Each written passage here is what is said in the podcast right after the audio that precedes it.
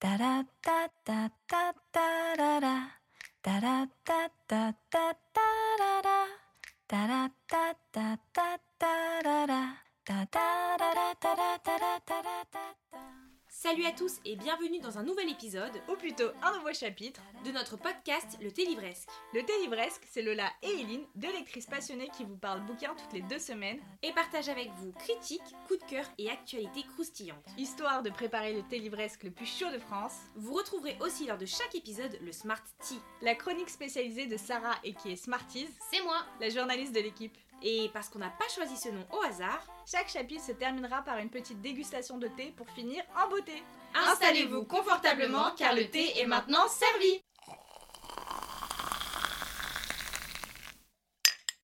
Hello tout le monde Et bienvenue sur un tout nouveau chapitre de notre podcast Le Thé Livresque. On est euh, ravis de vous retrouver aujourd'hui pour le tout premier épisode qu'on enregistre à deux depuis genre 7 mois, je pense. mille ans et surtout épisode où on est vraiment euh, Ouais, que toutes les deux.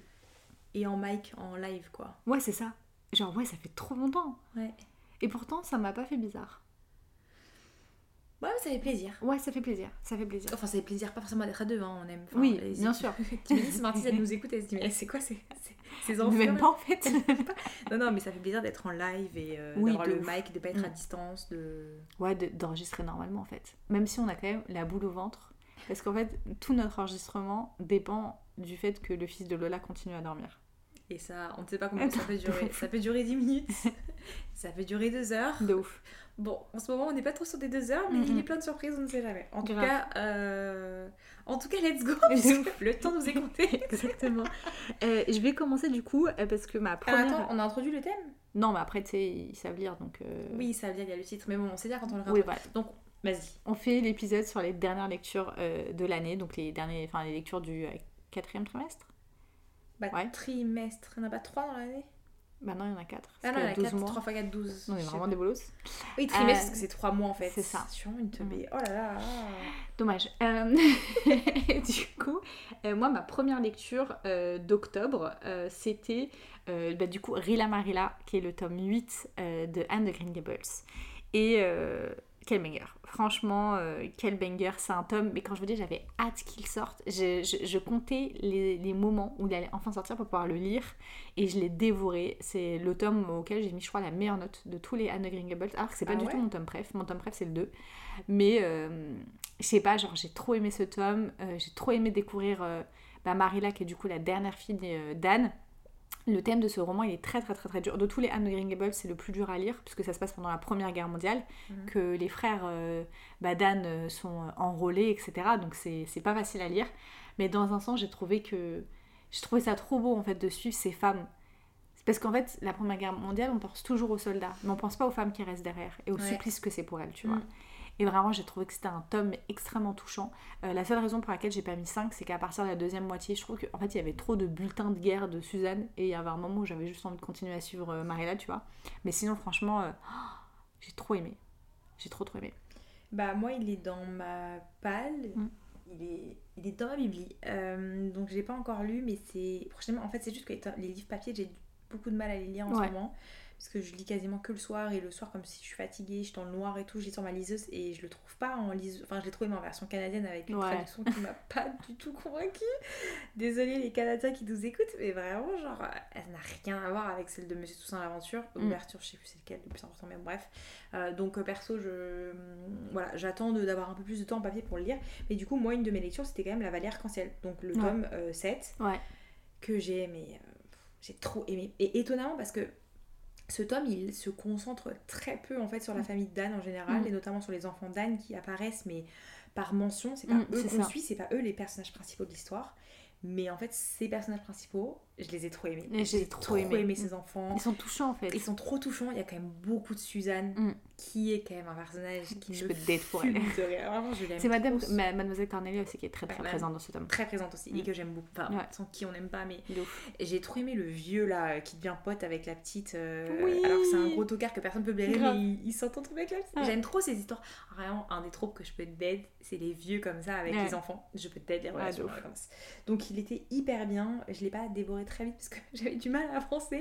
Mais il y a eu un moment donné où, j'ai switché, j'ai eu, du temps. Mm. Et là, je voulais que lire et je l'ai très vite terminé. Mm. Et euh, du coup, ouais, je, je repousse un peu aussi la lecture du prochain tome parce que j'ai pas envie de terminer. Je crois Ouais. que c'est un peu le dernier vrai tome. Donc... C'est le dernier vrai tome parce que de toute façon, le tome, la, entre guillemets, un peu bonus, qu'ils appellent le tome 9 chez Monsieur Toussaint, euh, mais qui n'est pas vraiment un tome bonus. En fait, c'est une sorte, en fait, c'est un recueil de nouvelles Ouais, à Avonlea. Et en fait, Anne est euh, présente dans une seule nouvelle et mentionnée dans une deuxième. ok. Donc, Donc, tu vois, ouais, elle est vraiment, vraiment- pas. Ouais, donc c'est la fin de la saga. Après, Mm. je suis trop contente. de- Bon, on verra après pour les sorties des New- of the New Oui, Moon de qui me mais on a tellement de lectures que voilà. Mm. Euh, moi, après, sur un autre sujet qu'on peut lancer, parce qu'on lit en ce moment toutes les deux, Mm. j'ai lu les tomes 1, 2 et 3 des détectives du Yorkshire. Mm. Euh, donc de Julia Chapman, Mm. Euh, Rendez-vous avec le crime, Rendez-vous avec le mal et Rendez-vous avec le mystère. Et toi, t'as lu aussi J'ai Rendez-vous lu avec. le 2, le 3, le 4 et je suis en train de lire le 5. T'es en train de lire le 5. Ouais. Donc c'est une saga de Cozy Mystery euh, pour laquelle on peut dead. C'est Mm. l'histoire de Samson qui retourne en fait dans son village d'enfance parce qu'il a des soucis à- dans la police londonienne où il est. il a des problèmes, il est mis en examen, il a été, en gros si j'ai bien compris, on n'a pas beaucoup d'infos au début, Ouais. mais il a été... En tout cas, il est suspendu. On comprend que c'est pour une affaire de corruption. Lui-même, il est, c'est un flic infiltré. En fait, tu comprends que c'est bizarre toute cette histoire. Tu sens qu'il n'est pas fautif de ce, de ce pourquoi on l'accuse. Et que. euh, et en fait, il y a beaucoup de mystères autour de lui. Et donc, il rentre dans son bled, euh, sachant qu'il est parti là-bas il y a 14 ans de manière très ça brutale. s'est mal passé, voilà. Exactement, tout le monde ne l'aimait pas, etc. Et donc il revient dans son bled et en fait il va euh, créer une sorte d'agence un peu de détective privé, l'histoire de se, re- de se refaire un peu au niveau des thunes. Et en fait il va louer le, le local en fait de Delilah Metcalf qui est du coup la petite sœur de son meilleur ami d'enfance. En fait, il est très mal accueilli par, euh, par euh, ça se passe à Bruncliffe, donc euh, par la population bruncliffienne, et il y a donc plein de petits mystères qui se passent, et donc les gens deviennent un peu obligés de faire appel à Samson. à Samson. Et, euh, et franchement, je trouve que déjà, bah, juste les personnages principaux sont Ouais, hyper attachants. Ils ont une backstory l'un comme l'autre Ouais. qui est hyper touchante Mm. et qui est franchement assez développée et qui s'étire sur les tomes. Ouais. C'est-à-dire que ça dure pas un tome et après on passe quatre trucs. À chaque fois, il y a vraiment une intrigue de fond Mm. et leur histoire à eux personnelle qui s'étire et il y a plein Mm. de petites nouvelles choses à chaque fois au fur et à mesure. Donc c'est toujours très intéressant de les retrouver. On est trop Mm. content de les retrouver, on s'ennuie pas. Leur histoire à eux évolue aussi et les mystères sont très très cool. Alors parfois il y a des choses qui sont un peu euh, un peu cramées, un peu voilà. Ouais, moi j'avoue que j'ai deviné quasiment tout le temps, tout. Genre, là par exemple, je suis en train de lire le tome 5, j'ai deviné euh, qui c'était. Alors après, je l'ai pas fini, donc peut-être que je m'invente une life. Ouais, moi il y a des trucs que j'ai pas vu venir quand même. Euh, Moi, dans le tome 3, il y a un truc que j'ai pas vu venir, parce que je m'attendais à autre chose, mais globalement, l'idée, je l'avais vu. euh, C'était le corbeau? Euh, ouais, c'était le corbeau. Ouais, moi je m'y attendais Mm. pas non plus à Ouais. ce que ce soit ces personnes-là. Ouais. Euh, et j'étais trop contente en fait. Ouais, J'ai trouvé moi aussi, je trouvais ça stylé. J'ai trop trouvé ça stylé. Euh, mais du coup, voilà, on va pas vous faire tome par tome parce que ça sert à rien. Ouais, de ouf. Mais c'est une saga qu'on aime énormément et Smarties elle est au tome euh, 5 Six. aussi. 6, Six, elle, elle est au tome 6. Mais je crois qu'elle a euh, fini le 6 là, le prochain calice, c'est le 7. Donc voilà, on est toutes les trois à fond dedans. Si vous aimez le Cozy Mystery, euh, franchement, vous pouvez vraiment y aller les yeux fermés. Et pour le coup, euh, moi je les lis en audio sur Audible. Ouais, les audios sont super et les sympas. audios sont super, super, super bien. J'adore Mm. la narratrice. ouais. Ouais, puis moi, c'est vraiment ce que je. En fait, ce que j'ai remarqué, c'est que il y a des sagas dans lesquelles je me sens à la maison. Et, euh, et ça, c'est un truc que je ressens beaucoup, beaucoup, beaucoup avec Anne. Genre, vraiment, j'ai, euh, je supporte plus cette expression. Vraiment, j'ai envie de tuer les gens qui disent ça, mais donc c'est un peu ma safe place. Et vraiment, vraiment j'ai envie de me tuer de dire ça. C'est devenu ça pour le Cozy Mystery. Et c'est vraiment devenu Ouais, ça avec pareil. eux. Genre vraiment, j'aime trop l'idée de retrouver les personnages. De... Genre là, par exemple, c'est encore... Enfin, souvent dans les sagas policières un peu, tu passes à autre chose à chaque fois. Mm. Tu vois, là en fait, les personnages, les personnages secondaires, tous, tu les retrouves tome après tome, tu vois. Et vu qu'entre chaque tome, il y a genre un mois, Mm. bah, en fait, tu continues à suivre un petit peu Ouais. ça. Et donc, moi, je trouve que parfois, c'est un peu tiré par les cheveux ce qui se passe et tout. Genre, j'ai envie de dire, euh, ma soeur, Mais c'est pas... des Cozy Mystery. c'est ça. Mais du coup, ça, façon. après, après, il va pas rien se passer sinon il n'y a pas de livre. Tu vois. Ouais. Euh, sinon, moi, j'ai commencé, enfin, j'ai lu le livre If We Were Villains de euh, ML Rio. Euh, c'est un livre dont on entendait beaucoup parler. C'est un livre dont vous avez parlé dans la wishlist d'automne, donc euh, ça y est, je l'ai lu. Euh, alors, c'est un livre, je sais pas trop. je sais pas quoi penser de ce livre parce que, en gros, l'histoire, c'est dans une université américaine où on va suivre, c'est une université que dans l'art. On va suivre en fait une banque de six jeunes comédiens qui sont en dernière année euh, où, et qui jouent exclusivement du Shakespeare et qui en fait vont commencer à se transformer dans leur personnage et il y a un meurtre, etc. etc. Et en fait, je trouve que le livre il est franchement passionnant dans la manière dont il est écrit parce que Euh, déjà, c'est séparé en actes et on suit vraiment les actes du théâtre. C'est-à-dire que les Ça, codes de l'acte Mm. du théâtre sont des actes du théâtre sont suivis là-dedans. Euh, mais le souci, et d'ailleurs aussi, je vais vous dire tous les points positifs, c'est que moi j'ai joué du Shakespeare, j'ai joué du Hamlet, et il y a une réalité, c'est que quand tu joues du Shakespeare, tu finis par te transformer peu à peu en tes personnages. Genre vraiment, c'est, je sais pas quel pacte il a fait avec le diable Shakespeare, mais vraiment, il n'y a pas à avoir encore cet effet euh, des, cent- des, des- des centaines d'années plus tard. Mais C'est. Vraiment, j'ai trouvé que c'était hyper juste la manière dont elle a retranscrit ça, parce que c'est une réalité. Vraiment, elle a trop bien retranscrit. Elle a retranscrit parfaitement le monde du théâtre académique où toute ta tête, toute ta vie en fait devient théâtre. Moi, je suis Mm. passée à un moment où je faisais 16 heures de théâtre par semaine. Donc vraiment, je sais ce que c'est que de Mm. tomber dans un truc où en fait tu deviens ton personnage, où où il y a une ambiance qui est particulière. Le théâtre, ça joue tout le temps dans des pièces sombres. Ouais. Tu vois, il y, a- il y a vraiment un truc qui est très particulier, qui est parfaitement retranscrit. Mais j'ai pas aimé en fait l'intrigue. Je pense que c'est ça mon problème avec ce livre, c'est que je trouve l'intrigue un peu éclatée au sol. Les deux premiers actes, j'ai trouvé géniaux. Vraiment, les deux premiers actes, j'ai trop aimé. Et après, ça partait en vrille et, et j'ai pas aimé la fin. En fait, il y a trop de trucs que je trouve un peu incohérents. Mais euh, globalement, je trouve quand même que c'est un livre qui vaut le coup d'être lu parce que euh, rien que parce que ça te fait découvrir Shakespeare. Oui, c'est ça. Et puis même, je trouve que pour quelqu'un qui veut s'intéresser un peu au monde du théâtre, mais de loin un peu, je trouve que ça, ça permet grave d'avoir une vision très réaliste du quotidien des comédiens. Ok. Parce qu'en fait, je trouve que le théâtre, c'est un art qui, qui prend trop- beaucoup de toi, mais je, je trouve pas qu'il te le rend autant. Je trouve qu'il y a une relation qui est un peu malsaine dans le théâtre. Euh, et donc voilà, je trouve que c'était euh, c'était euh, en tout cas intéressant de le lire, mais c'est vrai que j'étais j'étais un peu déçue au final de ma lecture. Je crois que je l'avais dans ma wishlist et je suis plus sûre de le garder. je suis en train de regarder mon Goodreads sur mes lectures et du coup j'ai lu Une inondation chez Monsieur Costaud et Madame Pourquoi.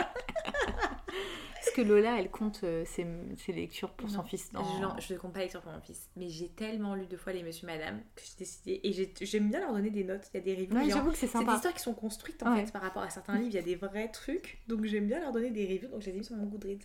Euh, donc personne ne juge mon Goodreads challenge que j'ai quasiment On va grave terminé. juger Maros. Euh, ça va. C'est comme je les ai lus dix fois. C'est comme si j'avais eu une BD. Genre Euh, pourquoi ok. c'est pas concret, bref. Moi j'ai lu euh, dans une les derniers livres qui ont été dans l'ambiance euh, octobresque, halloweenesque. D'abord, on va passer très vite sur celui-ci. La neuvième maison, Mm. Libar Dugo. Je, je sais pas. Je, je, je- j'ai DNF. Moi, ça m'a saoulé. Mm. Moi, ça m'a saoulé. C'était trop long, trop long pour une intrigue qui avançait pas de ouf. Genre, vraiment, je m'ennuyais. Euh, et après, il y a eu des moments où la traduction m'a fortement posé problème. Mm. Genre, vraiment, littéralement, il y a un truc, et je sais quoi, c'est. Elle dit, What the. Y a, en anglais, euh, Amanda, elle m'a dit, en fait, il y avait écrit euh, What the hell in a, swimsuit, in a swimsuit donc euh, cet enfer en maillot de bain. Euh, ils ont traduit ça par. Euh, puant de Dieu en string. Mhm. Et là, j'ai dit non, en fait, c'est bon. C'est tellement, en fait, c'est tellement grave de dire ça. Ouais, en fait. Et puis je suis là, genre, c'était pas nécessaire en fait. Non, c'est ça. En fait, c'est juste, c'était pas nécessaire. Et en fait, ça, c'était un peu le coup de grâce après euh, beaucoup trop de trucs qui me saoulaient. En fait, je me rendais compte que j'ai- tous les soirs, je, reprenais ma lecture, mais c'était un peu à reculons. Mm. Et je sentais qu'il pouvait. Je sens qu'il y a un truc. Et c'est vrai que Smarties, quand elle m'en a parlé, elle m'a dit Moi, je trouve que c'est un livre qui a beaucoup de génie, etc. Et je pense que il aurait fallu que je termine peut-être pour voir et être plus patiente, mais je suis pas patiente. Donc bref, moi j'ai abandonné. Je sais que beaucoup d'entre vous ont aimé, mais voilà. Mais du coup, une autre lecture que par contre j'ai beaucoup aimé, c'était la, euh, Les Jumeaux Croche-Mort, donc le tome 1, La Malédiction de Cassandra O'Donnell, Mhm. euh, qui est publié chez Flammarion Jeunesse. Et pour le coup, donc c'est une autrice euh, française qui a fait pas mal de sagas sur toute l'ambiance un peu euh, dark, enfer et tout, qui a fait du coup Le Collège Maléfique, qui était une très bonne saga, même si j'ai- j'ai arrêté la saga là au tome 4 parce que c'est bon, j'ai voilà, je, je pense que c'est bon, j'ai besoin de passer à autre chose, mais. Euh, j'ai trop aimé, genre vraiment j'ai trop aimé les jumeaux croche-morts. Ils sont, ils c'est trop particulier. L'ambiance, en fait, ce que j'ai aimé, c'est que pour un, un jeunesse, j'ai flippé. Vraiment, j'ai flippé. Genre, elle a réussi à me faire flipper. Et franchement, je suis pas quelqu'un de facilement euh, Ouais, de ouf. flippette. hein. Mm. Dans les bouquins, faut y aller quand même pour mettre mal. Ah oui, euh, il y a une scène euh, un peu trop explicite et un peu trop gore là de viol et trucs un peu chelous dans La neuvième maison. C'est pour ça que j'ai dit Anna aussi. Euh, et là, franchement, donc moi j'ai l'habitude de lire quand même des thrillers un peu vénères quand même, où il se passe quand même des choses qui sont pas cool, et Mm. pourtant j'aime beaucoup ça. Mais là, genre, vraiment, j'étais dans mon lit, genre j'avais une petite pression dans mon cœur en mode. Ouais. euh, pff, c'est un peu les, les couloirs du manoir qui font des trucs Ouais, bizarres. là, ok, c'est je vois. Une ambiance un peu genre. ouh, du coup, qui fonctionne hyper bien pour la saison. Je trouve qu'elle a été extrêmement douée dans ce tome-là. Il y a des gens qui ont dit qu'il était un peu. euh, un tome d'introduction, il se passait pas grand chose. Bah franchement, bah, je trouvais que pour un tome d'introduction, il s'en passait des choses. Euh, L'univers était hyper bien construit, hyper bien amené. Euh, et ce que je j'expliquais sur mon compte, c'est que je pense continuer en fonction de comment est le tome 2, parce que effectivement, j'ai un chouïa l'impression que ça tend sur quelque chose d'un peu satanique, Mm. Mais j'en suis pas sûre à 100%. Donc j'attends de voir si ça tombe là-dedans, je vais pas lire parce que c'est des trucs qui me mettent tout le temps mal à l'aise. Genre c'est comme la saga, la série Sabrina là que j'ai abandonné parce que je n'en pouvais plus. Donc si ça tombe là-dedans, je vais DNF, mais pour cette raison, pas parce que Mm. ce sera nul, Euh, mais sinon pour les gens que ça dérange pas ou qui aiment juste, euh, qui aiment juste les ambiances un peu euh, maléfiques comme ça, bah franchement je recommande. Moi, sur une ambiance tout à fait différente, j'ai décidé de reprendre la série euh, Hunger Games, les livres. Ah c'est vrai. Euh, je vous en avais déjà parlé plein de fois parce que c'est une série qui m'a euh, énormément déçue parce que j'ai détesté euh, un truc qui se passe dans le troisième tome que j'ai vraiment super super mal vécu. Mais vu qu'il y avait le préquel là, qui sortait au cinéma et tout, j'étais grave dans une ambiance. Du coup, j'ai lu le tome 1. Franchement, il n'y a pas à dire. Je pense que Suzanne Collins c'est vraiment un génie. Enfin, Ah, je trou- comme trouve- ce que tu disais pour genre Babel. Ouais, en fait, non, pas du tout de la même euh, façon. Enfin, euh, c'est un génie, mais faut doucement, tu vois. Mais euh, c'est juste, c'est vraiment l'univers de Hunger Games, il est trop fort. Elle est trop smart, c'est trop. euh, c'est trop bien. Genre, vraiment, je trouve que en termes de fantasy, quand on était ado, on avait vraiment de la qualité avec Hunger Games. Mm. Du coup, j'ai eu le premier tome. Après, mine de rien, ça reste quand même une saga qui me met pas dans un bon mood du coup. Du tout. Parce qu'en fait, ça reste quand même assez violent. Enfin, c'est horrible, hein, Ouais, l'univers bah, de Hunger c'est Games. horrible, hein, La euh, dystopie, c'est vraiment pas un truc que j'aime bien. Du coup, je sais pas Surtout encore dans si... notre époque actuelle. Oui, c'est ça, avec tout phase ce qui se passe. euh, Enfin, tout, en fait, c'est déjà notre réalité, donc pourquoi on va se faire souffrir en plus C'est ça, lecture, exactement. Viens, on se réconforte un peu dans la lecture. c'est pour ça que du coup, j'ai pas pris le, pas repris la, la lecture de la suite. En fait, autant le deuxième tome, je peux encore le lire. Le troisième tome, il est trop. En fait, il est trop. Il, il- il me parle trop par rapport à ce qui se passe actuellement. Donc euh, c'est pour ça que. Et puis vraiment, je, je ne vis pas bien la mort d'un personnage. Si vous avez lu, vous savez duquel je parle. Donc, euh, pas continué. on va encore faire semblant de faire. Enfin, moi j'avoue, je les ai pas lus, mais de faire Bah, c'est. Primrose, voilà, la petite sœur de Katniss. Parce que c'est comme, c'est comme Harry Potter, enfin, tu, tu, tu- Non, c'est un peu moins. Toi, toi, tu as raison, tout le monde a lu, quasiment tout le monde a lu Harry Potter ou les a vus. Enfin, tu sais, genre, c'est vraiment. Faut vraiment. Enfin, c'est rare, tu vois, les gens qui n'ont pas lu. Hunger Games, il y a grave des gens qui n'ont ni lu, ni vu, ni rien, tu vois. Moi, je trouve quand même. euh, Oui, ok, Bref. ok. Quoi qu'il. Donc j'ai lu ça. Après, j'ai lu une BD que j'ai retrouvée à la médiathèque euh, qui s'appelle La page blanche de Boulet et de téléphone. De téléphone. de Pénélope. N'importe quoi. Euh, en fait, c'est une BD, c'est un one-shot où euh, c'est une fille qui, s- qui est sur un banc et en fait, euh, elle se souvient plus de rien dans sa vie. Je me rappelle que tu m'as parlé de ça. Et genre, en fait, elle a un trou, mais en fait, elle a vraiment une perte de mémoire totale. Et euh, donc, en fait, tout le, tout le but de la, de la BD, c'est qu'en fait, elle retrouve la mémoire, elle cherche sa mémoire. Et j'ai vraiment trouvé que, déjà, j'aime beaucoup les, dessins de, Pénélope Badieux, je trouve qu'ils sont jolis, mais j'ai trouvé vraiment le thème, la fin, très intéressante. Genre, j'ai vraiment trouvé ça cool, tu vois, comme, euh, comme, euh, comme, comme livre. Et puis même, je me dis, ça, ça porte aussi des réflexions sur la manière dont on vit notre vie. Parce qu'en fait, tu sais, on est un peu, on est toujours un peu en pilote automatique dans la life, tu vois. Ah bah ça, de ouf. Surtout les vies euh, en métropole, je C'est ça, de ouf. Et je me dis, quel regard on porterait à notre vie si, euh, genre, on, on recommençait tout? Tu sais, parce qu'en fait, elle, c'est comme si elle recommençait sa vie, tu vois. Et genre, quel est le regard qu'on porterait? Et j'ai vraiment trouvé que c'était, il y avait des réflexions qui étaient intéressantes avec cette BD, donc euh, j'ai mis 4.5, franchement, j'ai vraiment, j'ai vraiment kiffé. Et ensuite, j'ai lu un livre, mais alors c'est vraiment, j'aime trop comment, là, je découvre des lectures en ce moment, où euh, je désinfluence complètement euh, mes lectures. Euh, et là, littéralement, le livre, je l'ai vu en me promenant à Super U. Donc, c'est vraiment. Et en fait, j'ai retrouvé un livre comme je faisais à l'ancienne, quand tu te balades dans les rayons. Ça, c'était vraiment, c'était vraiment un vrai kiff. Ouais, de ouf. Mais c'est pour ça que là, c'est grave un truc que je retrouve en ce moment en partant euh, toutes les semaines à la médiathèque pour euh, emprunter des tonnes de bouquins. Et du coup, ben, le livre s'appelle Les gouvernantes de Alex Hay. Et, euh, et donc, j'étais trop contente parce que dans ma médiathèque, il l'avait. Donc, euh, je l'ai euh, pris. En gros, le pitch un peu de ce livre, c'est euh, Downton Abbey rencontre Ocean's Eleven. Mais Lola, je t'en ai déjà parlé. Pourquoi t'es surprise? Tu m'as parlé quand? Mais je t'en ai parlé, je t'ai fait des updates. Enfin, genre vraiment, vous avez suivi ma lecture avec Smarties. hein. T'es sûr que j'ai. sûr À certaines 100%, tu m'as même demandé, t'étais... en fait, t'avais envie de le lire. Donc, Bah ouais, parce que là, quand tu brûles ça, j'ai encore envie de le lire. En fait, l'idée, c'est. Enfin, l'histoire, c'est qu'il y a Mademoiselle Grey, je crois qu'il s'appelle. Elle s'appelle. euh, J'ai oublié son prénom. Et euh, en gros, elle bosse dans un euh, très grand manoir, genre une maison, mais gigantesque à Londres, un truc de dingue. Et en fait, elle est virée de cette maison. Et elle euh, planifie un peu une sorte de vengeance. Et, et donc, elle veut faire un casse, mais c'est pas genre un petit casse. Elle veut cambrioler toute la maison. 100% de la maison.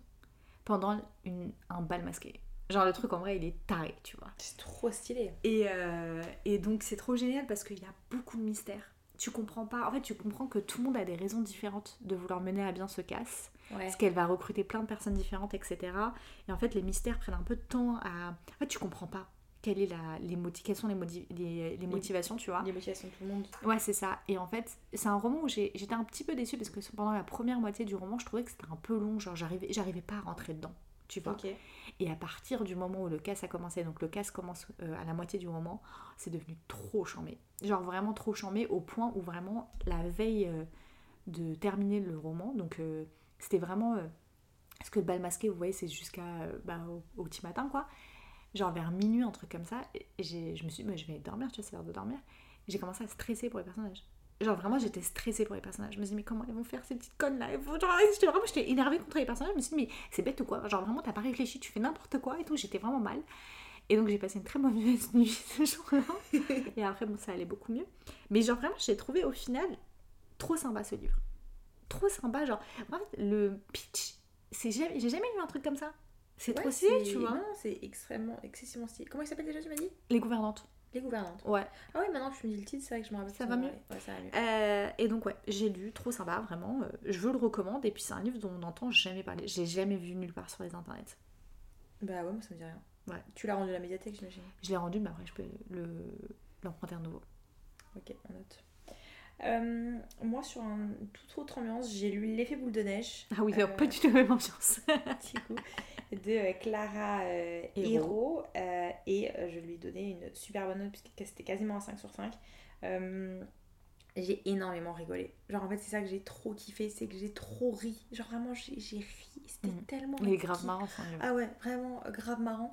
Et on retrouve euh, bien sûr les des tropes un peu euh, qu'on aime bien, le one bed trope, euh, le fake dating. le fake dating, etc. Des choses qui sont très cool. Mais en même temps, j'ai aimé, euh, j'ai aimé le côté très français. Mm.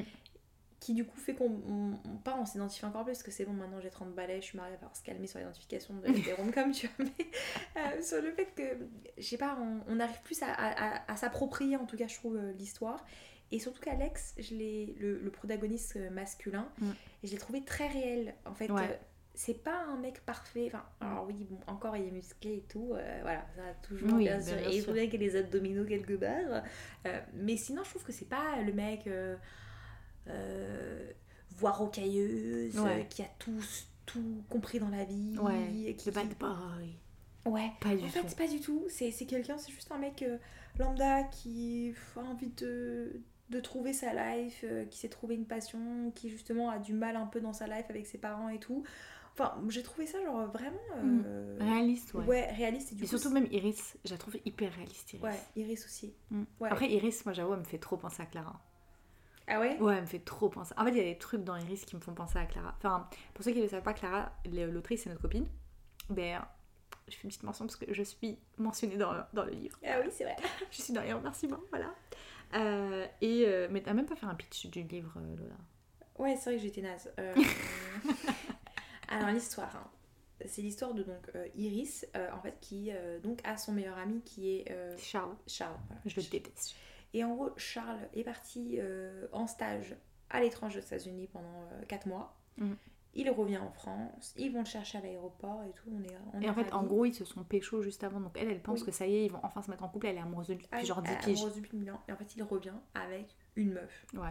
Et ils partent tous après en famille. Parce que Mhm. du coup, leurs familles sont, ils sont meilleurs potes Ouais. de base et leurs familles sont très proches. C'est des amis d'enfance et tout, Mhm. les parents, etc.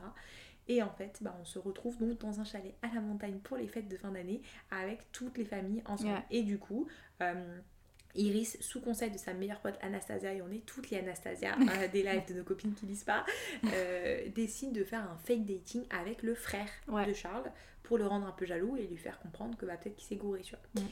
Et bien sûr, bah, on sait très bien où ça nous emmène. Euh, mais du coup, euh, ouais, moi c'était une super, super, super bonne lecture. Mm. j'ai- rigolé, j'ai été émue. Euh, j'ai trouvé la plume de Clara très belle aussi, très attendrissante Mm. dans certains passages, mais en même temps euh, pleine d'un petit peu de malice et tout. Ouais, Ouais, de franchement, j'ai trop kiffé. Ouais. Donc ça, c'était une de mes euh, meilleures lectures, franchement, de, de- du dernier trimestre. Et une autre très bonne lecture, euh, que toi t'as pas lu, c'est L'Aube. Ah, j'ai pas mis des reviews sur Goodreads. Ah bah tiens. Je suis tellement fatiguée en ce moment que. Euh, donc c'est L'aube sera grandiose de Anne-Laure Bondou qui est sorti en fait il y a beaucoup d'années. Genre, euh, je savais pas qu'il était aussi vieux ce bouquin, mais il vient d'être sorti en édition collector en fait chez Gallimard Jeunesse euh, dans le pôle fiction. Du coup, pour vous donner l'idée, c'est le pitch, c'est ce soir Nine, 16 ans, n'ira pas à la fête de son lycée. Titania, sa mère, en a décidé autrement. Elle embarque sa fille vers une destination inconnue, une cabane isolée au bord d'un lac. Il est temps de lui raconter l'existence d'un passé qu'elle lui a soigneusement caché. Commence alors une nuit entière de révélations, et quand l'aube se lèvera sur le lac, plus rien ne sera comme avant. Eh ben, c'était génial. Je pense que je vais lire ce livre. C'est genre ma cam un peu, tu vois. Ah ouais, franchement, c'était trop bien. Je trouve que c'était trop bien écrit, mais j'étais tellement prise dans cette histoire. En fait, c'est une histoire de famille qui remonte parce que Titania, toute l'histoire qu'elle va raconter, c'est la sienne. Donc, c'est quand Titania était jeune, donc c'est avec ses frères, euh, sa mère, etc. etc. Tout son vécu. Euh, c'est un vécu en plus qui est difficile. C'est une famille qui a beaucoup bougé, en fait, qui n'a pas été très stable. Euh, et en fait, on va comprendre pourquoi. Bah, c'est un peu toute cette histoire. quoi, que Mm. Jusqu'à la fin, on comprend un peu pourquoi aussi. Et on en vient à avoir des relations, je trouve par exemple la mère de, de Titania, donc la grand-mère euh, de, de, de Nine, en fait, euh, tu, parfois tu la détestes, tu comprends pas, tu te dis mais comment pas une daronne pareille Et après en fait tu te rends compte qu'elle a fait tant pour ses enfants et que Mm. c'est- un schéma familial qui est très compliqué mais qui est très ambigu.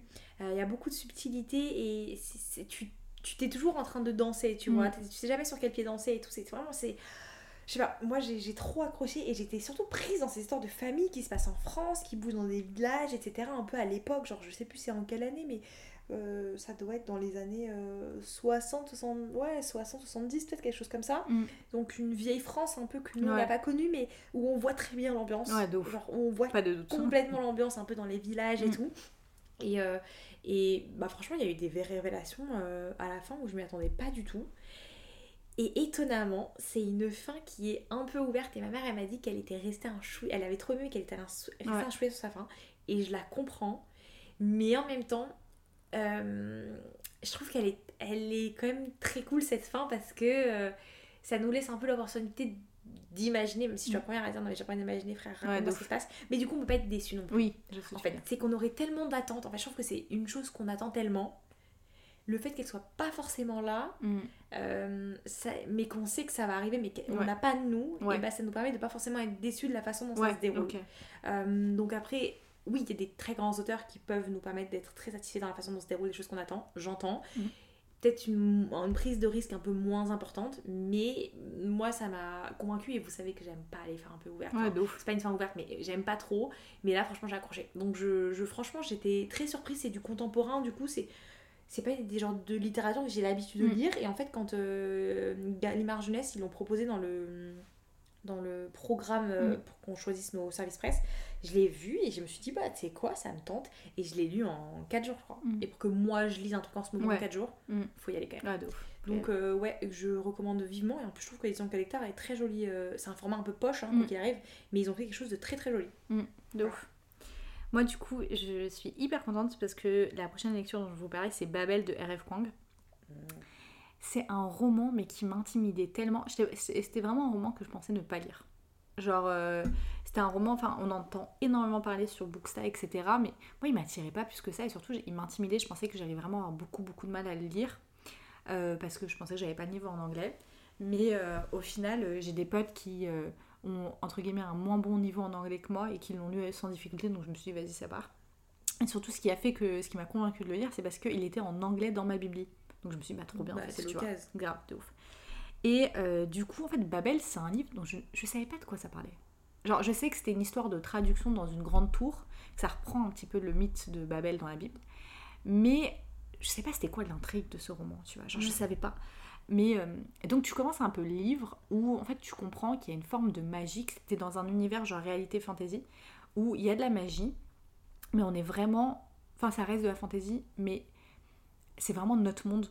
C'est notre monde. Genre, c'est la vie comme la nôtre, avec juste cet élément de magie qui est en plus. Et donc la magie est à travers des barres en, argent sur lesquelles en fait tu inscris des mots et leur traduction euh, et ça va faire une sorte de, magie. Et en fait toute l'histoire en fait c'est que tu suis Robin qui est du coup un garçon qui est chinois, qui a habité en Chine à Canton et euh, dont la vie va être sauvée par un grand professeur d'Oxford. Et euh, ce professeur là en fait va le, prendre un peu, on va dire, sous son aile. Il devient en fait son pupille. Et, il va lui apprendre toutes les langues. Genre, il va lui apprendre le latin, le grec. En fait, tout le but, c'est qu'il arrive à Oxford et qu'il rentre justement dans la tour de Babel. Sauf qu'en fait, euh, tout le roman tourne autour de la colonisation. Parce qu'on est euh, euh, au. Je crois qu'on est en 1836, un truc comme ça, dans le, dans le, dans le roman. De toute façon, le, livre est sur 4 ans. Et, et en fait, on est en plein dans l'Empire britannique. On est en plein dans, dans l'Empire colonial britannique surtout. Et, et donc dans tout ce que ça implique, importe. Et, et donc en fait, dans, à Babel, c'est le seul endroit à Oxford où il y a la diversité. Parce qu'en fait, ils ont besoin que ce soit des natifs de la Mhm. langue pour que la magie puisse euh, fonctionner. Et donc en fait, tu vas suivre Laetitia, qui est la seule personne blanche du groupe, euh, Victoire qui est noire, Rami qui est euh, indien, et Robin qui est du coup, tu le comprends, moitié anglais, moitié chinois. Et tout le sujet, c'est le sujet du racisme. Tout le- en fait, toute l'histoire, c'est le sujet de, de l'impact de la colonisation dans la vie de tout le monde, en fait. Mm. Et du poison que la colonisation est. Mais c'est surtout, en fait, ce que j'ai trouvé trop intéressant dans ce roman, c'est la manière dont la fantaisie devient le support de la critique de l'autrice. Parce que, objectivement, je pense que l'autrice, c'est un essai politique, hein, Babel. Pour moi, c'est un essai politique qui se cache derrière une fantaisie. Mm. Mais ça reste un essai politique. J'ai trouvé que c'était un roman qui était tellement bien amené. Genre vraiment, la critique qu'elle a réussi à créer à travers ces barres en- Mm. de magie, c'est incroyable parce qu'en fait, c'est. Moi, je trouve ça ouf de réussir à reproduire le racisme à travers de la magie. Mm. C'est vraiment toute la complexité, tout le poison, tu vois. Vraiment, c'est tout est vraiment tellement parfaitement articulé. Vraiment, j'ai trouvé que c'était un roman qui était extraordinaire. Moi, je le dis, après le conte de Monte Cristo, Babel, c'est le livre le plus brillant que j'ai lu de ma vie. Vraiment, c'est il n'y a pas de sujet. C'est le livre le plus brillant. C'est J'étais, mais franchement, en tant que personne racisée, parce que c'est vraiment le sujet, je pense qu'il touche pas une personne blanche comme il touche nous, parce que nous, on vit ce racisme-là. Mm. Genre, moi, la première fois que j'ai subi du racisme, j'avais 6 ans. Genre, je m'en souviens très, très, très bien, tu vois. Et, c'est... et en plus, ce qui est intéressant, c'est que Robin, vu qu'il est à moitié blanc, il, il white pass de ouf, tu vois. Et en fait, tu vois son rapport au racisme. C'est Mm. que il n'en subit pas comme ses autres potes, tu vois. Il n'en subit pas comme Rami ou comme Victoire qui peuvent pas cacher, Mm. tu vois, leur, euh, leurs origines. Et, euh, et en fait, tu vas voir en fait à quel point il va finir par évoluer. Et euh, d'ailleurs, dans le livre, il y a, sur le livre, il y a écrit Et la nécessité de la violence. C'est Babel et la nécessité de la violence. Et je trouve qu'il est très parlant dans le contexte actuel, parce que personnellement, je fais partie des gens qui pensent que la, la violence devient nécessaire. Mm. Quand t'as plus d'autre choix, en fait, t'es obligé de passer par Bah la ouais, violence. Et c'est trop intéressant de voir comment ça devient le cas aussi pour Robin, au fur et à mesure du, du roman, au fur et à Attends, mesure en des train de de ouf à lire. Ah, il est extraordinaire. Et franchement, il est beaucoup moins difficile en anglais que ce à quoi je m'attendais. Ouais, j'ai pas eu de difficultés l'impression que tu vois. un truc qui était galère. En fait, un- Pas du tout. J'étais déprimée à l'idée de le lire. Ah non, mais pas du tout. Et surtout, pour le coup, je le... tu vois, Smarty, elle, lit souvent... elle écoute souvent l'audiobook en lisant le livre. Ouais. Moi, c'est pas souvent un truc que je fais parce que je trouve que l'audiobook va pas assez vite par rapport à mes yeux. Ou quand je mets l'audiobook trop vite, ça fait pas. Je trouve que ça... il part trop vite, ça fait pas beau. Là, pour le coup, bah en fait, ça a matché parfaitement. Parce que c'est un livre que tu lis un peu plus doucement. Il y a des parties qui sont complexes parce que la magie, moi je me demandais pas de vous expliquer la magie dans Babel, j'ai pas trop compris. Mais euh, c'est trop intéressant toute la partie autour de l'étymologie des mots. C'est un vrai livre pour les littéraires. Ça vraiment, je vous le Ah dis. bah, si vous avez fait des études de lettres, si vous êtes quelqu'un, pas, enfin, on en parlait d'ailleurs avec Smarties, on fait vraiment la distinction entre lecteur et littéraire. C'est pour moi deux choses complètement différentes. Ah oui, bah. Et, euh, et là, vraiment, pour, nous, on a fait des études de lettres. Vraiment, on a un rapport aux mots, à la langue, etc., qui sont quand même Ah, assez mes, particuliers. mes, mes cours de linguistique, c'était mes préférés. Bah ouais. En fait, étudier toute la transformation des mots, Mm. l'étymologie. Enfin, j'ai- aimé trop ça. Donc, Bah, tu vas trop aimer. c'est- une très grosse partie. Je pense, je dirais que c'est un tiers du livre, c'est ça. hein. C'est vraiment une très très grande euh, partie du livre. Et, euh, et vraiment, c'est. euh, c'est je, je- en fait, c'est pas en termes de, lec- enfin, de plaisir parce que. euh, Babel, c'est un livre qui m'a aussi fait mal à lire, tu vois. Mm. Enfin, il se passe des choses que j'ai trouvées vraiment hyper douloureuses ou des choses qui m'ont parlé. Euh, mais j'ai trouvé que c'était. Ouais, je pense que c'est le meilleur livre que j'ai lu de l'année. En revanche, il y a un truc dont je voulais parler. Rami, du coup, c'est un personnage qui est musulman. Et, euh, et en fait, il se passe un truc dans le livre où, comme on disait, genre, je l'ai lu et par- en- on le lisait un peu en parallèle avec ma copine Amanda. Et donc, euh, il se passe un truc dans le livre par rapport à Rami où j'ai trouvé que pour une fois, la représentation des musulmans elle était vraiment extrêmement réaliste de la part de Kang. C'est que même dans les choses que j'ai. Moi, vous savez peut-être, je n'aime pas quand on dépeint des musulmans en train de pécher. Ça me pose vraiment problème. Genre. euh, euh, je sais qu'il y en a qui vont dire, euh, enfin dans toutes les séries là, quand vous voyez ces arabes qui disent de la drogue et en même temps qui disent Alhamdoulilah, ça m'énerve. Euh, mais là j'ai trouvé, et il fait pas ça, hein, Rami, mais j'ai trouvé qu'il y avait quelque chose qui se passe dans le livre et j'ai trop aimé la manière dont R.F. Kang elle le, elle le met en place. Genre vraiment j'ai trouvé que c'était, mais enfin dans tout, en fait elle est chaude. R.F. Kang, il n'y a pas à dire, cette dame elle est intelligente, genre Mhm, vraiment elle, ouais. elle sait gérer son truc. Vas-y, je vais le lire, Ouais. c'est sûr. Et de toute façon, là, euh, je vais recevoir, euh, Inch'Allah, la version Illumicrite. Donc, si jamais tu veux aussi le truc en papier, tu pourras l'avoir. Euh, moi, je vais faire un petit aparté BD parce que j'en ai eu pas mal et après, je vous parlerai d'un. Des... Enfin, du coup, j'ai encore deux romans dont je peux vous parler. Euh, en BD, j'ai lu les cinq tomes en fait sortis des Sœurs Grémillet. Ouais. Qui sont chez Dupuis. Euh, j'ai eu trop de chance en fait. Euh, Ils me les ont proposé les cinq. En fait, ils me proposaient le tome 5 et j'aurais dit bah ça m'intéresse trop, mais j'ai pas lu les autres donc est-ce Mm. que ça peut se lire seul? Ils m'ont dit ah bon, on vous envoie les, les avant. ils, ils sont trop sympas. Et ils ont été trop trop gentils, encore merci à Johanna, je pense pas qu'elle nous écoute, mais franchement ils sont trop gentils la team euh, Dupuis. Et j'ai trop aimé, j'aime trop toute les histoires de sœurs, moi tout ce qui Mm. est les petites sisters entre elles et tout, Ouais. euh, j'ai j'ai trop aimé. Euh, et l'univers en fait il a... Il y a grave des trucs, euh, des, des ambiances un peu où ils retournent dans le passé, des histoires un peu victoriennes, Ouais. des ambiances, des manoirs, des trucs comme ça. Alors franchement j'étais... euh, J'ai peut-être fait piquer, tiens. Ah ouais franchement ils sont... et ça se lit trop vite. Je les ai quasiment tous lus en une matinée. Je sais pas. Aden dormait. Vraiment. Pour une fois. Pour une fois, il dormait. J'étais là, j'ai une heure et demie de sieste et j'ai pu en enchaîner, je pense, 3, Ouais. 4. Je les ai dévorés, ça se lit tellement vite. Et les dessins sont trop trop beaux, j'ai trop aimé les ambiances. Chacun des personnages m'a touché. Il y en a une des sœurs, elle est très dans les animaux et tout. Et elle m'a oh, m'a trop aimé, j'ai trop aimé. Il y a juste un tome que j'ai un peu moins kiffé sur l'histoire avec le père et tout, l'ambiance un peu chamonix et tout. C'était moins Ouais. ma cam. Euh, mais le reste, franchement, euh, je voilà, je vais pas trop raconter parce que chaque tome en fait, ça a une histoire un peu différente. Les trois premiers tomes, ils se focusent sur chacune des sœurs pour qu'on apprenne à, mieux les connaître et un peu. Et après, c'est des histoires qui les réunissent. Et la dernière, elle est un peu en mode Noël, Mm. euh, donc très dans l'ambiance. Franchement, moi, j'ai trop hâte de- des prochains tomes et surtout, genre, j'avais envie de les mettre en fond d'écran limite tellement j'aime trop les dessins, ils sont trop beaux, genre, meuf pas dans les visages. De ouf. Sinon, en termes de roman, puisque je parlerai de la BD Nevermore après, mais en termes de roman, donc j'ai quand même lu bah, The Stolen Heir, donc L'héritier trahi, le tome 1 de la nouvelle duologie de Holly Black qui se passe donc euh, quelques années, je sais plus combien, après euh, la C'est quelques mois de- après. euh, Non, quelques années. Après la ba- Oui, t'as raison, parce qu'il Oui, est grand. il est grand. Hawk. Hawk, il, Ouais, a, ouais. il a 17 ans, je Oui, crois. oui, t'as raison. Donc après le dernier tome de la trilogie, euh, 8 ans. Oui. Euh, de la trilogie de, du Prince Cruel, Oui. je trouve le mot. Donc euh, en gros, le, le- l'histoire c'est euh, 8 ans se sont écoulés depuis la bataille du serpent. Donc, la bataille du serpent c'est ce qui se passe dans le tome 3 de la trilogie. Mais dans le nord glacial, Dame Nord de la cour des crocs a récupéré la citadelle de l'aiguille de glace.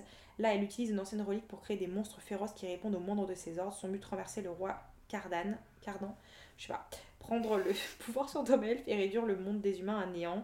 Euh, et en gros, il y a vrai euh, Ren, Ouais. sa fille, euh, qui va être la seule qui peut l'arrêter. Et du coup, elle va faire un peu euh, team avec euh, Shen, donc Hawk, euh, le petit frère de. T'es en train de penser au fait que je voulais que j'aimais bah, attendez, Shen. parce que C'est bon à part. Lola, non mais si je te raconte, Lola parfois elle, euh, elle fait des dérapages.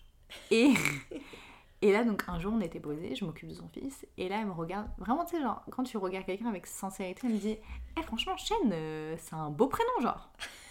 Et je lui dis en mode, euh, tu sais moi je pensais qu'elle faisait une vanne. Genre vraiment ça sincèrement je pensais que tu faisais une vanne. Et elle me dit non non genre Chen, euh, franchement c'est un beau prénom, genre si mon mari l'acceptait, pourquoi pas, genre si demain il y a un deuxième enfant. Et genre j'étais vraiment en train de me dire attends elle pense. Genre, genre, imagine, Shen devient imam. Bienvenue à la khutbah de Imam Shen. Et tout le monde va se dire, on va peut-être se... S-H-E-N. ça Non, en plus, Shen, en plus, en arabe, ça fait Shan. Franchement, dans tous les cas, ça va pas. Genre, vraiment, ce prénom, euh, je me suis dit, elle a vraiment, elle, est vrillée. En plus, moi, après, je me suis dit, peut-être Hawk. Non, non, non, c'était bien Shen en français. Non, c'est bien fait en français. Hawk, ouais. Bon. Ouais, Hawk, Ok, à la limite, je trouve que... Non, Hawk, je trouve qu'il y a une petite ok, enfin. Hawk, ok. Genre, Non, ça, c'est des trucs sur lesquels je te rejoins pas. Moi, moi j'ai l'habitude de dire Hawk. Donc en fait, je pense que quand je dis Hawk, Ouais, c'est ça, tu dis Hawk je dis. Hawk, Ouais. et du coup, bref.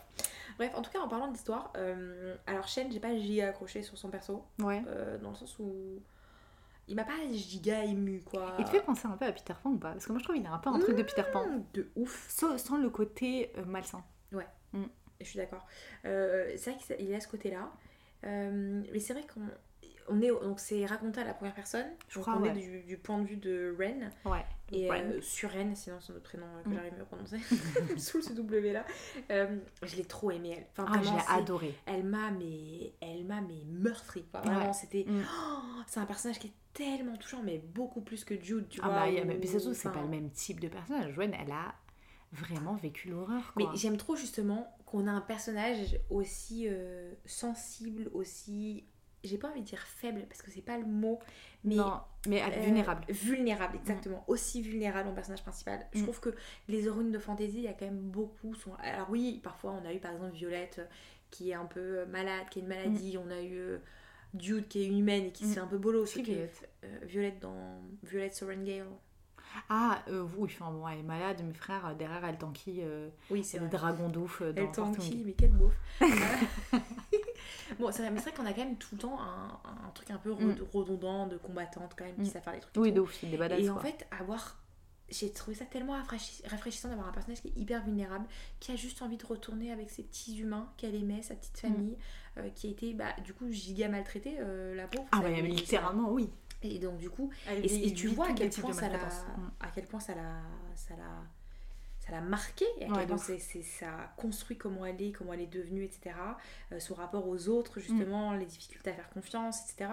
Qui a un gros truc parce que l'idée c'est quand même de se dire que personne ne peut mentir. euh, Chez, ouais, chez dans- les faits, ils peuvent les pas faits, Ils mentir. peuvent pas mentir. Mais frère, ils détournent Ils la vérité, détournent mais les trucs ouf. et, et Hawk lui c'est un très très grand manipulateur qui a grandi qui a été élevé en fait aussi par sa sœur par Mm. Jude donc très grand combattant forcément euh, qui connaît bien les règles de la cour et du coup c'est deux personnalités qui sont complètement à Ouais, l'opposé ouf.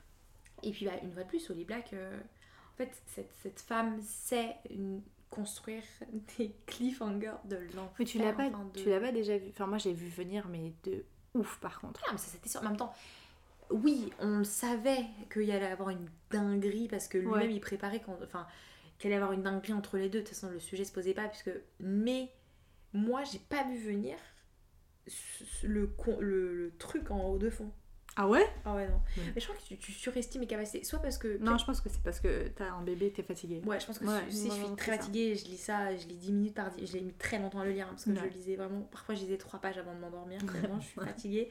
Euh, mais en tout cas, moi j'ai- j'ai trop aimé, euh, même la fin. En fait, truc que j'ai pas vu venir aussi, c'est la transformation de Suren sur la fin. Ouais, de ouf. Et là, tu dis comment ça va te dérailler sur la De ouf. Genre, ça, ça peut partir très très loin. Ouais. Genre, euh, donc, euh, ouais, moi franchement, j'ai trop accroché. Après, en soi, l'intrigue de fond, elle m'a quand même. Et l'univers très froid, là, en plein voyage, il m'a gravement emballé que Mm. Domelf pendant la. Enfin, pendant la trilogie. Ouais. Mais euh, Suren, euh, ce personnage-là a fait que, genre, vraiment, je, je veux lire la suite et j'ai quand même trop accroché. Donc, pour moi, c'est encore une réussite de la part de Holly Mm. Black. Euh, qui De sait ouf. manier les foules, quoi. Voilà. Dans un univers un peu fantasy aussi, du coup, j'ai lu le troisième tome de, euh, enfin, de Once Upon a Broken Heart, du coup, A Curse of True- for True Love. Comme vous le savez, c'est un tome qu'on attendait, mais avec impatience avec euh, Smarties. D'ailleurs, la première fois qu'on n'a pas lu un livre de Stephen Gerber ensemble avec Smarties. Genre, je lui faisais mes updates, mais euh, on l'a pas lu ensemble.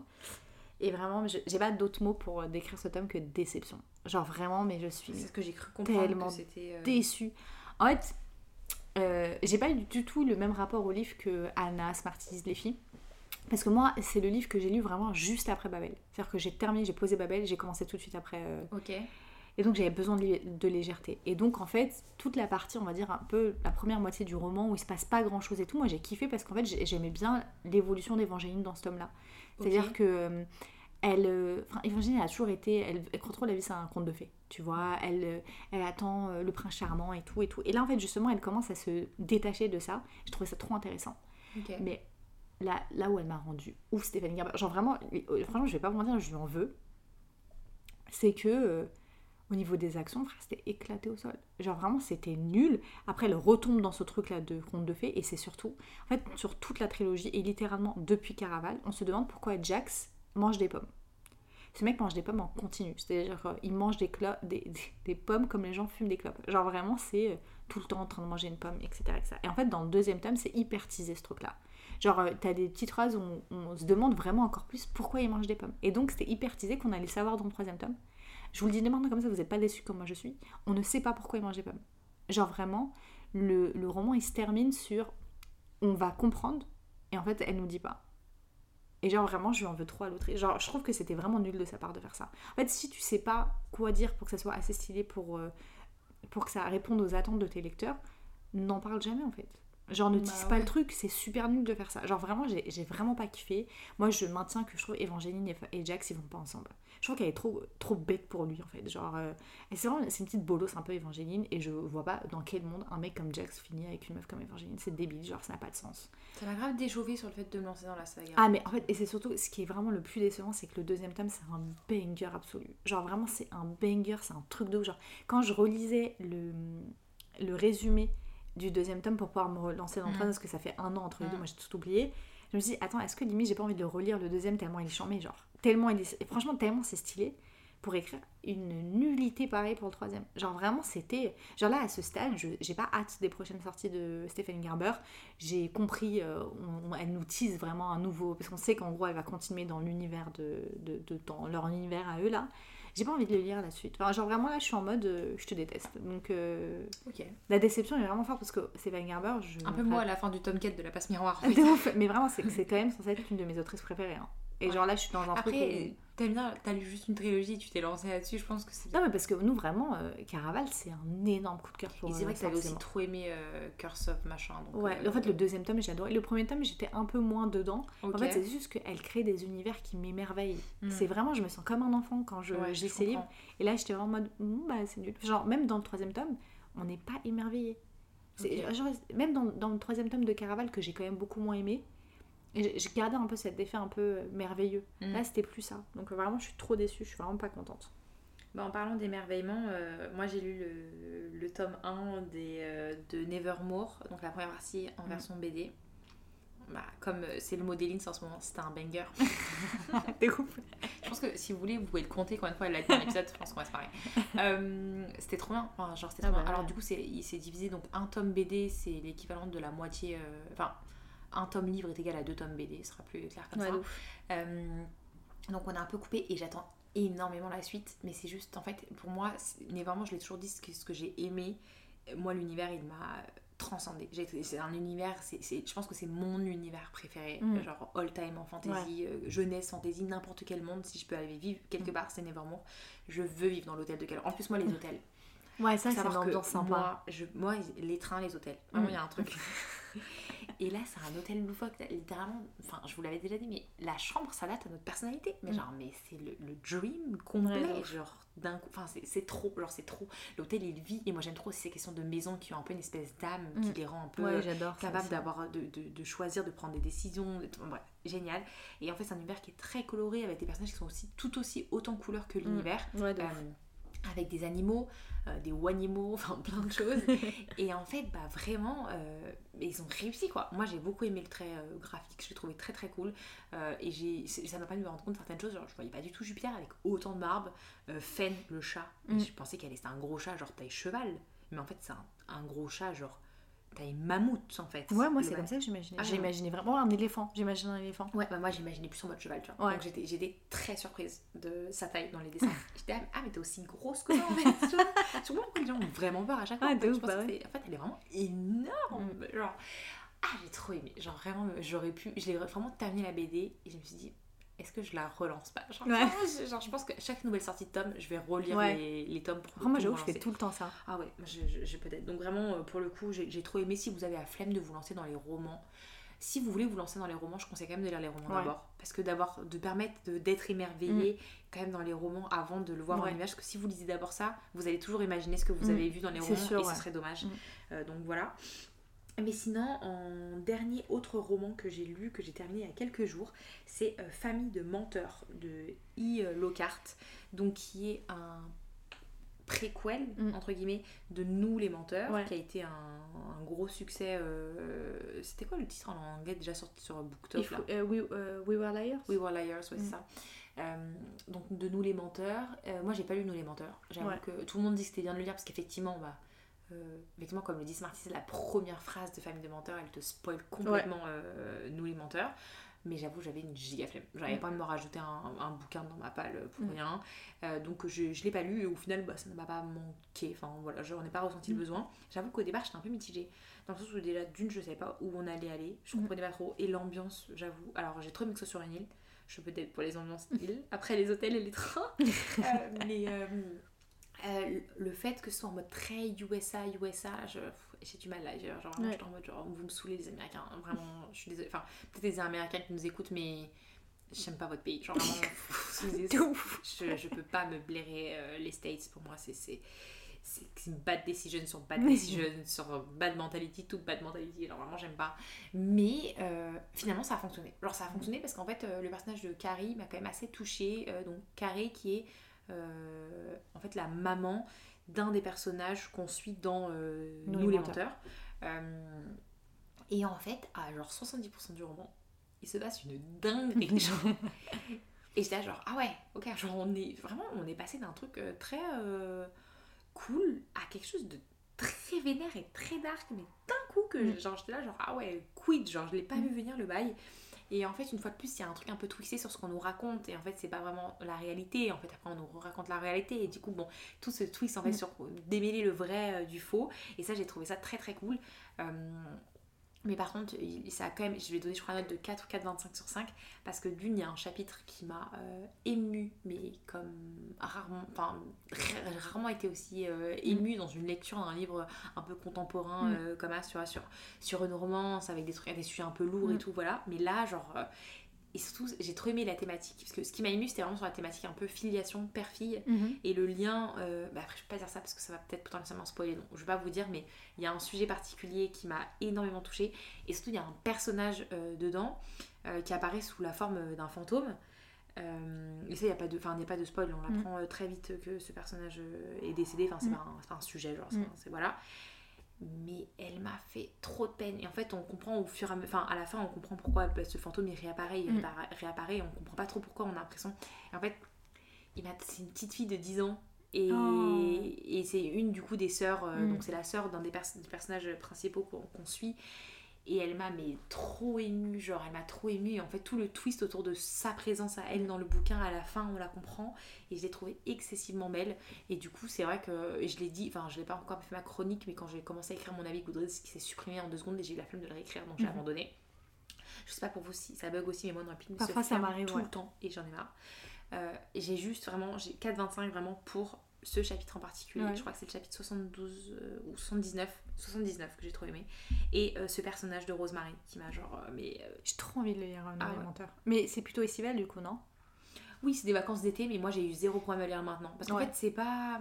L'ambiance, elle, n'est pas estivale, genre. L'ambiance n'est pas estivale, et même s'ils vont se baigner et tout, il y a toujours une sensation de. Il y a un petit malaise dans le fond Mm. qui fait que tu peux sans problème le lire là. Ouais, bah, je peut-être. euh, Donc euh, vraiment je ouais Rosemary qui m'a euh, qui m'a trop touchée et, euh, et j'ai un truc que j'ai trop aimé qui m'a fait une réflexion c'est vrai qu'on c'est une famille en fait qui se crée ses propres traditions Ouais. genre par exemple tous les étés ils font la chasse au citron et genre la daronne elle elle cache 100 citrons sur l'île et celui qui trouve le citron vert et celui qui trouve le plus de citrons il gagne une récompense tu vois et je me dis mais c'est vrai qu'en fait on, on pourrait grave s'écrire une tradition nous aussi genre tu sais créer un truc et en faire un vrai événement familial, Ouais, genre. de ouf. Je me suis dit, il faut que je crée un truc comme ça, tu vois. Donc euh, voilà.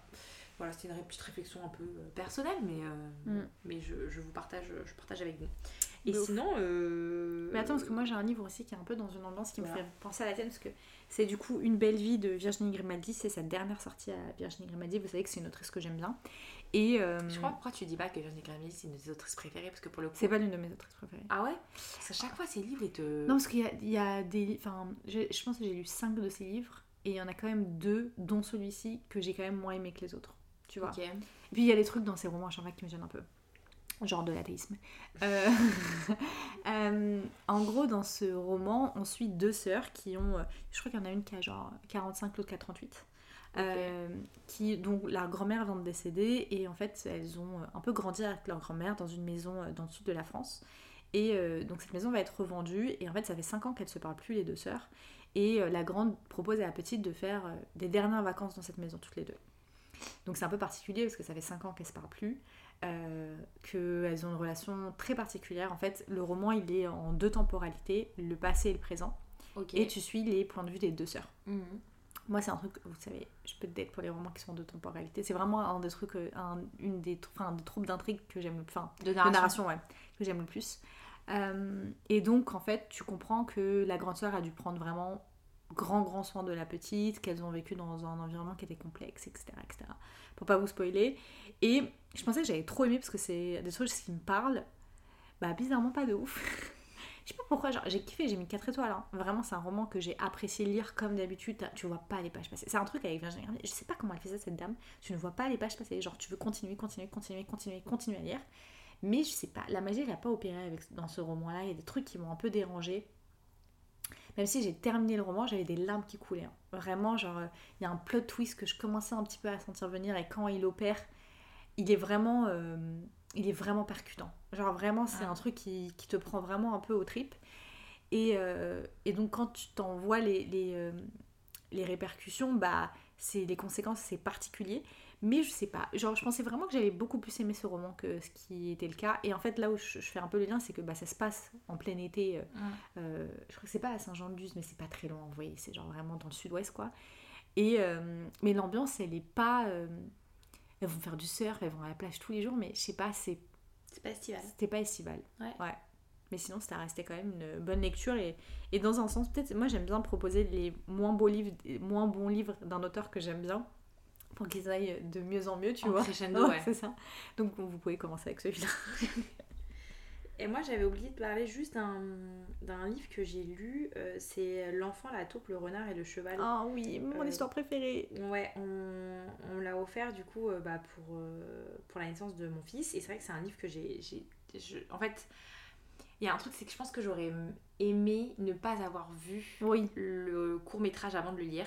Parce que j'ai quand même préféré le court métrage. Bah oui, bien sûr. Mais parce que, en fait, le court métrage il dure quand même 30 minutes. Il est plus- du coup, il est plus approfondi parce que Mm. le livre il a très peu de texte. Mais ce qui le rend aussi très beau parce que le texte il est toujours extrêmement percutant. Ouais. C'est des, des phrases qui sont toujours très belles et d'une simplicité. En fait, c'est juste que c'est. Je trouve qu'il y a un, un vo- un vocabulaire qui est extrêmement simple, des tournures de phrases qui sont d'une simplicité monstre, mais pourtant toujours très très juste et très très belle. Je trouve que Ouais. c'est- trop parlant en fait. ah ouais, c'est magnifique et je trouve ça ex- extrêmement bien écrit pour des enfants.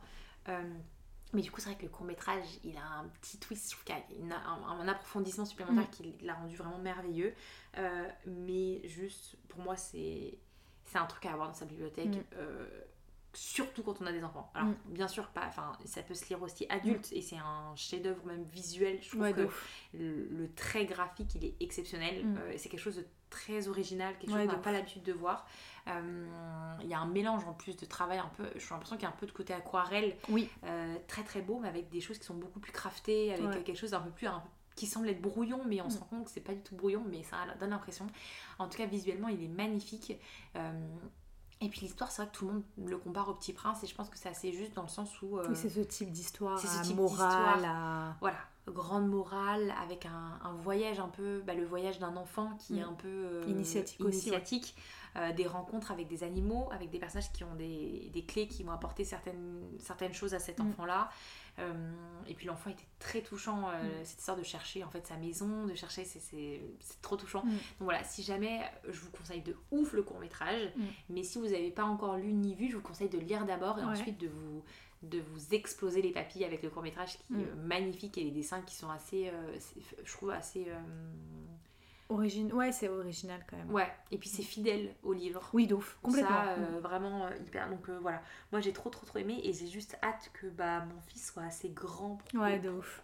pour commencer à le comprendre et entrevoir un peu ce qui se dit dans cette histoire et je, Mm. ouais, je, je trouvais mais la taupe je l'ai trop aimée tellement Mimi a toujours vouloir bouffer elle sage, ouais. Mm. ah ouais elle me fume de rire elle, me- elle est, sage en me fumant de rire son- son- son- sa passion gâteau me fume de rire Euh, mais sinon ouais j'étais trop trop aimée. Et du coup euh, ouais je crois que j'ai fait le, le tour. Ah oui j'ai lu le dernier tome de Gaston Lagaffe Mm.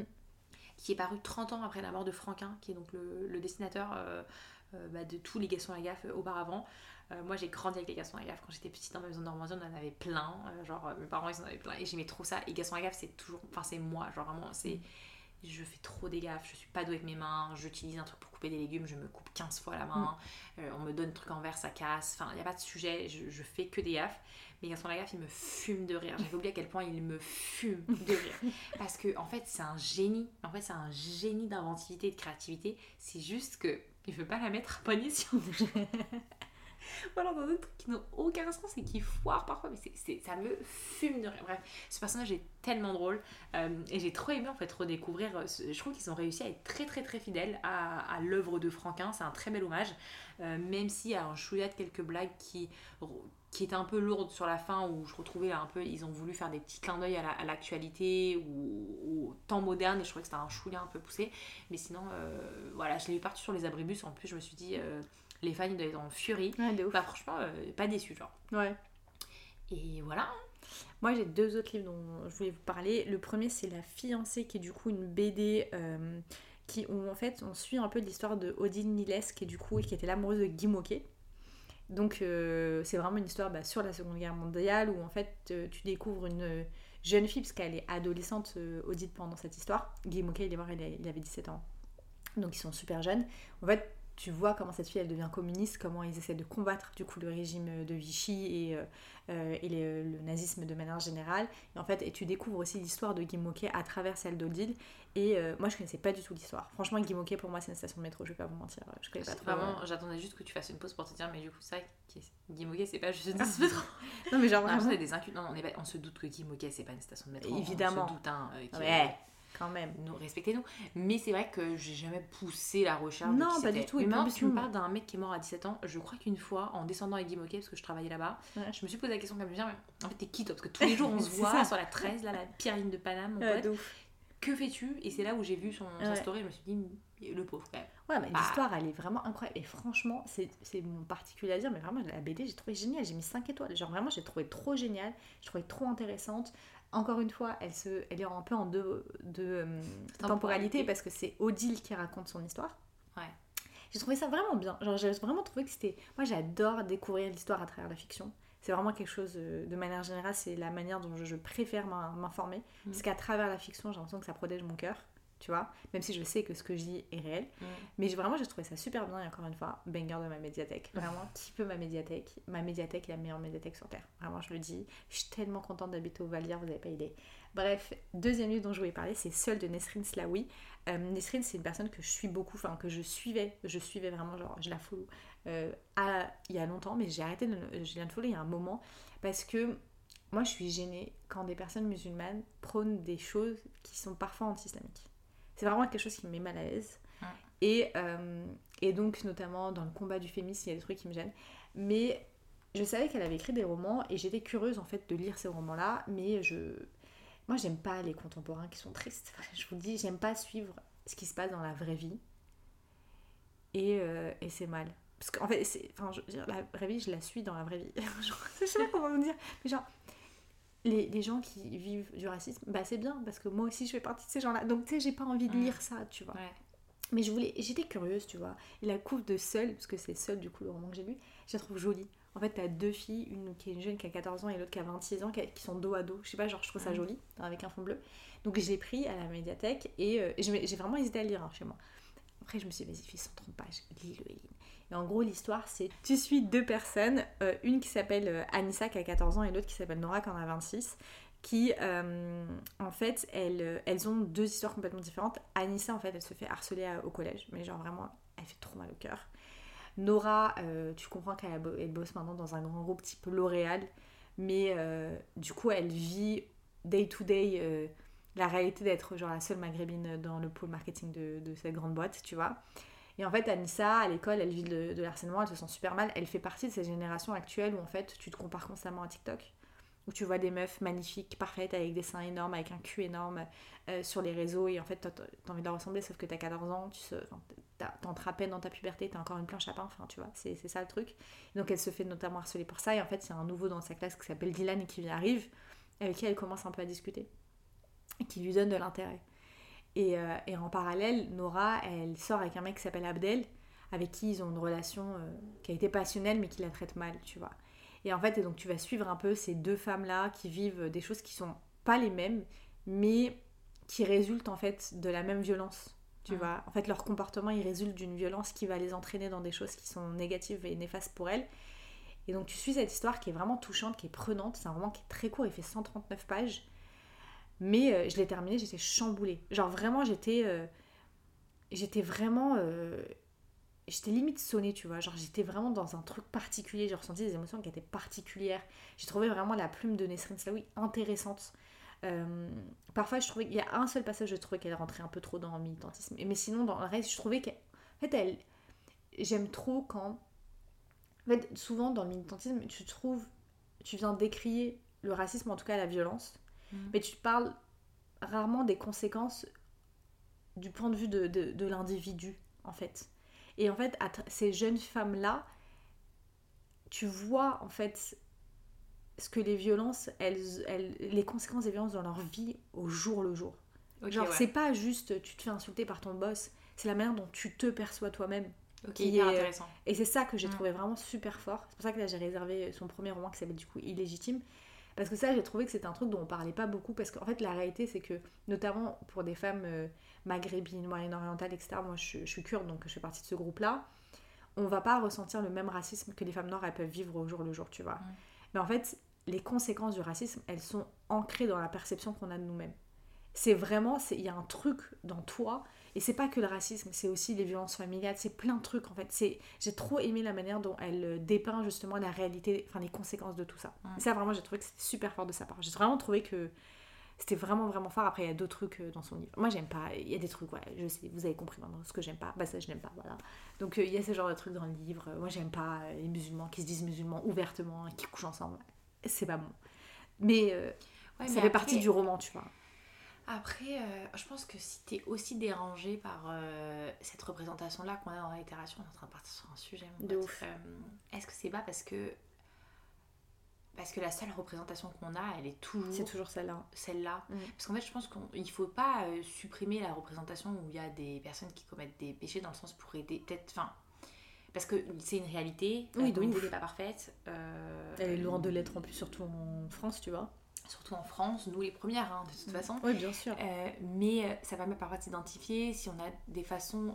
Enfin, la littérature peut amener à être mieux, à évoluer, à, à- à comprendre qu'on n'est pas seul et qu'il y a toujours une voie pour faire euh, mieux, etc. Mm.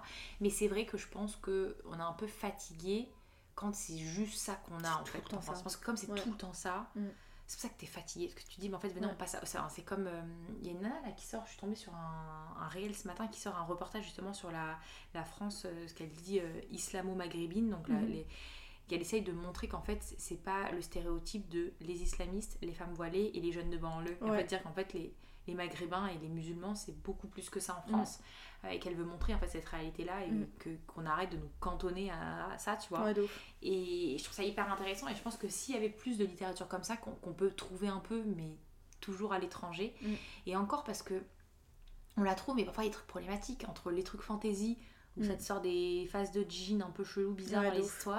Les rom-coms qui finalement euh, sont pas giga non plus Oui. euh, dans, les, dans les bons cadres, Mm. tu te retrouves jamais avec des choses vraiment, une représentation vraiment. euh, Ouais, c'est pour ça que Babel, j'ai kiffé parce que dans les, dans les impairs que commet Rami, là, le réalisme, je le trouve. euh, en fait, dans.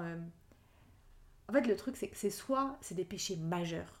Mm. Tu vends de la drogue, tu couches avec les femmes, tu prends de la drogue, tu fais que des trucs de supra graves. C'est genre, Mm. c'est que des péchés vraiment majeurs, majeurs.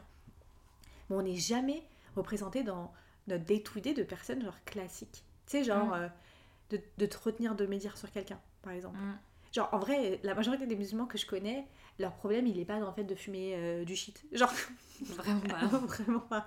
Il est dans la difficulté. Juste de banner un outfit quand t'as une meuf qui passe dans la rue avec une dégaine un peu bizarre. Mais c'est ça, mais genre, en vrai, en, en général, on a plus de difficultés à arrêter de mentir, à euh, euh, faire notre prière à l'heure. À... C'est ça notre day-to-day. En fait, c'est ça le- la réalité des musulmans. C'est pas euh, fumer du shit et coucher avec des meufs. Genre, je sais pas, enfin. Après, c'est surtout des musulmans que moi je côtoie. Je- J'entends que, genre, quand je vois mes potes qui sont pas musulmans et qui parlent de leur entourage musulman, j'ai envie de me dire, ouais, mais frère, toi t'as que musulman le nom. Parce que vraiment, tout le reste, tu me déranges. Euh, mais bref, tout ça pour dire que j'ai quand même beaucoup aimé le livre, j'ai aimé les questions qu'il euh, soulevait et j'ai trouvé qu'il y avait des citations dans ce livre qui m'ont vraiment bouleversée, que j'avais mis en story d'ailleurs.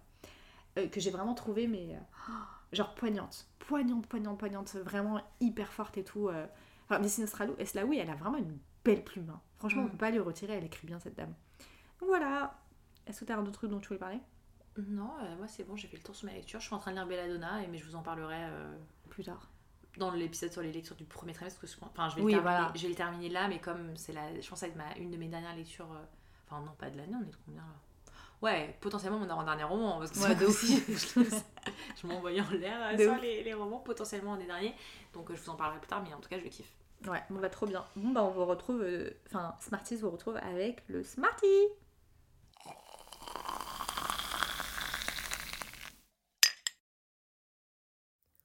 Retour pour un Smarty Flinch Info avec les prochaines sorties sur janvier, février et mars. Je sais pas pourquoi je continue à appeler ce Smarty Flash Info. Parce que vraiment, à chaque fois que je fais les prochaines sorties, ça n'a rien de flash. Il y a rien de court dans ce que je fais, mais vous connaissez la chanson. On commence tout de suite avec la fantasy. Le 11 janvier, de Saxus sortira le tome 1 de God Killer d'Anna Kanner. Le 17 janvier, une nouvelle duologie de fantasy sortira chez Rajo. Il s'agit de Ce don perfide d'Emily Fied, Fiede, Je ne sais pas comment on prononce son nom. En tout cas, euh, j'ai lu ce premier tome et j'ai beaucoup apprécié. Si vous aimez les fantaisies avec une vibe très italienne, ça sera pour vous. Les fleurs les plus dangereuses n'ont pas d'épines est une nouvelle romantaisie écrite par Lydie Tabarin ou Tabarine, encore une fois, je ne sais pas comment on prononce son nom de famille, et euh, fera son apparition le 24 janvier chez Hachette. Chez La Martinière Jeunesse, il y aura aussi une nouvelle saga de fantasy le 26 janvier, Threads That Bind de Kika Le 1er février, Gulfstream sortira L'apprenti cartomancienne d'Aurélie Croiset. À la même date, de Saxus sortira l'encyclopédie féerique d'Emily Wilde, Desert Fawcett. Le 7 février, on aura une nouvelle fantaisie chez Bayard avec les Sir Wickwood de Ludivine Irola. J'ai vraiment très hâte de lire ce livre. Et chez Hugo Roman, on aura le premier tome de Swing de Rebecca Yaros. Noblesse oblige de Maïwen Alix sortira chez Slalom le 8 février. Le 14 février, Holly Black reviendra chez Rajo, euh, qui traduit une précédente saga de l'autrice au plus profond de la forêt. Et le 7 mars, Ariel Holz publiera chez Gulfstream le premier tome de Runborn, une saga nordique. Pour ce qui est des suites de sagas, il y en a vraiment beaucoup, notamment le 3 janvier, il y a beaucoup de sorties. Chez Brajlon, par exemple, il y aura la suite de Celle qui devint le soleil avec Celui qui noya le monde de Shelley Parker Chan. Et chez Big Bang, on aura aussi le premier tome de la saga Dark Shores de Daniel L. Jensen, qui a notamment écrit la duologie Le Pont des Tempêtes. À la même date, cette fois-ci, chez Hugo Stardust sortira la suite d'une magie teintée de poison avec le tome 2 Un doux et sombre venin de Judy Eileen.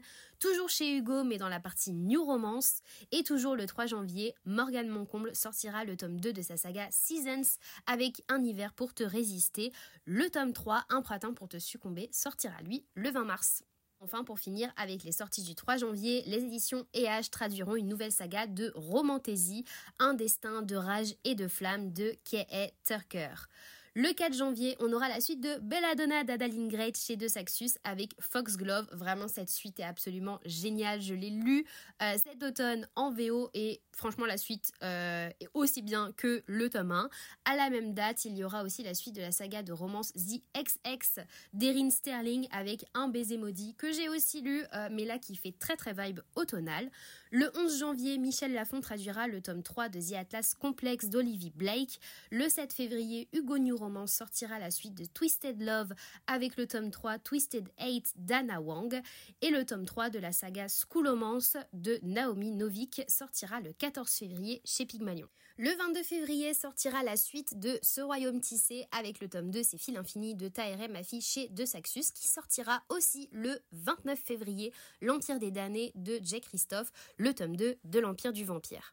Chez Big Bang, il y aura le 6 mars le tome 3 de l'Empire d'écume d'Andreas Stewart et le 7 mars le tome 3 de Kiman de Karen M. McManus chez Nathan. Le 13 mars, Hachette publiera le tome 3 de The Prison Healer de Lynette Noni, Le sang de la trahison, et Brajlon sortira à la même date le tome 3 du Pont de- des Tempêtes, L'héritier insoumis de Daniel L. Jensen.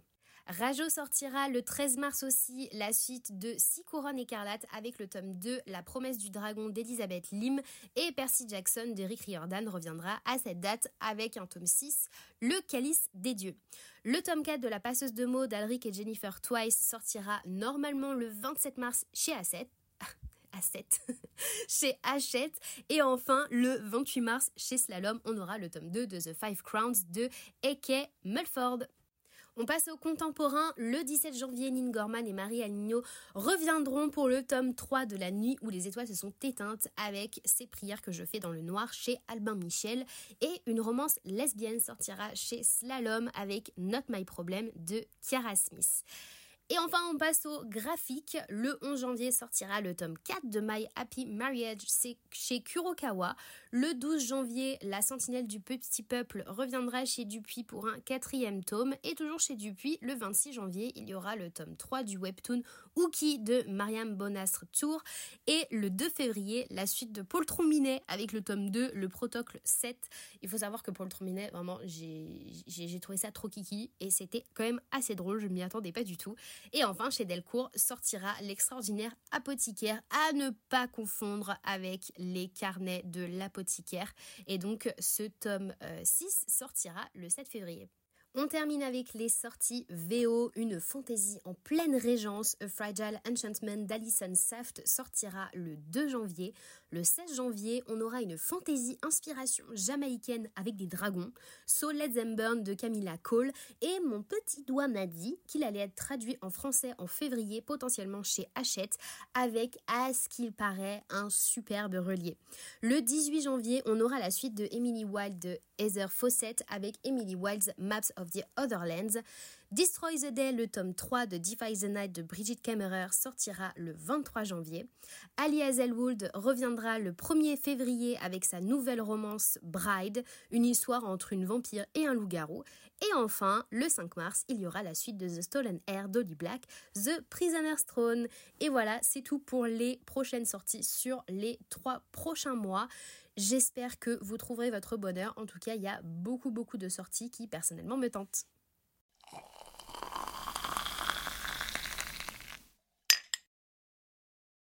Du coup, on se retrouve pour euh, la dégustation. Alors, c'est une dégustation. Tenez-vous prêts. Alors, Eline déguste ma tisane d'allaitement. C'est une tisane qui euh, est faite pour les mamans allaitantes avec des plantes qui permettent de stimuler euh, la lactation euh, pour s'assurer qu'on ait assez de lait pour les bébés. Je vais pas vous raconter ma vie de motherhood, mais c'est pas comme si l'usine, la Milk Factory était débordante en production. Donc je ne manque de rien, mais pour être sûr que je ne manque de rien, je bois cette tisane quasiment quotidiennement. Du coup, elle est composée à euh, euh, fenouil de 38%, cumin 30%, mélisse citronnelle à 17% et anis à 15%. C'est euh, une marque bio qui s'appelle Holé, H-O-2-L-E. Je sais pas si vous connaissez, j'ai trouvé, trouvé, ça sur mon magasin bio en fait. Et elle avait des bonnes notes, donc je l'ai prise. Du coup, moi franchement, je l'aime grave bien. Après, je la préfère infuser à froid toute la nuit parce que je trouve que le goût de fenouil il ressort grave bien et je bah, peux être pour le goût de fenouil. Ouais, alors moi j'adore le fenouil dans un plat, mais alors dans une tisane et en plus mélangé à la mélisse. C'est vraiment la mélisse, c'est quoi comme goût? Parce que je le, sens jamais. Le goût du réglisse un peu. en fait, l'anis, la mélisse, tout ça, ça. Oh, de toute façon, moi, ne serait-ce qu'un tout petit peu de goût de réglisse, de mélisse, d'anis, tu m'as perdu. C'est le, en fait, c'est le truc en goût que je déteste le plus. Je préfère boire de l'hibiscus que boire ça. Et ah Dieu sait que j'aime pas l'hibiscus. En fait, je sens pas du tout la réglisse là, non. Et puis même le fenouil, je suis désolée, fenouil, ça se boit pas. Enfin, ça se boit pas. Bah franchement, euh... mais arrête de monter sur la table, Gigi. Bah franchement, je sais pas, moi je trouve ça assez euh, savoureux quoi. savoureux, c'est mmh, délicieux pas, en fait, c'est pas, c'est pas, je bois pas ça comme je bois le thé du dimanche, tu vois. Mais genre, moi qui ai du mal à m'hydrater la journée, je bois pas beaucoup. Et ben, en fait, le fait d'avoir un petit goût que je dilue dans quasiment, je sais pas quoi, un litre à peu mm. près. Et ben en fait, ça fait que je bois beaucoup plus et j'aime bien ce petit goût. Il est devenu, euh, ça devient un petit goût du quotidien, tu vois. Ouais. Bah, je te rejoins pas du tout. Est-ce que par hasard, ça te fait penser à une ambiance? Euh, je- J'ai du mal à vivre en ce moment. tu me demandes de réfléchir. J'arrive pas à y trois mots qui ont du sens. Moi, je trouve que ça me fait penser à une ambiance ferme. En fait, dans un sens, bizarrement, ça me fait penser au, détective du Yorkshire, alors qu'il part tout le temps d'un thé noir hyper fort que tu dilues avec 3 tonnes de lait, parce que c'est des Anglais british de la campagne, donc je voulais t'imaginer le type de, lait, de thé qu'il boit. Mais ça, là, it's giving genre... euh, Ouais, mais ferme dans ce cas, c'est pas forcément. euh, euh, Enfin, si, oui. bah, si, littéralement, oui. Enfin, je veux dire, la moitié des personnages de la série sont des fermiers, donc euh, à partir de là... De la série, du coup, pas de la saga. hein. Sais que bizarrement, depuis que la meuf elle a dit ça, moi aussi j'ai tout le temps. Alors j'ai même pas regardé ses explications. C'est juste qu'en ce moment, série sort dans ma bouche plutôt que saga. C'est new era. Non, parce que en gros, techniquement, euh, effectivement, apparemment, le terme pour parler d'une saga littéraire, ce serait dire une série en fait. Ouais, mais sauf que pour nous, série dans l'imaginaire, c'est une série C'est une télévisée. série télévisée et euh, surtout que les maisons d'édition elles-mêmes Mm. arrêtent pas de dire saga littéraire. Enfin, j'en ai Mm. besoin de temps d'utiliser le terme saga euh, tout le temps. Mm. Donc forcément, on a pris le, le réflexe d'utiliser le même terme.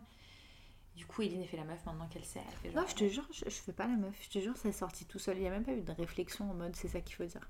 Parce que moi, globalement, ce genre de propos un petit peu euh, moralisateur, ça me tend. Ouais, moi ça me tend. Mais surtout que, enfin, je veux dire, c'est pas. C'est pas.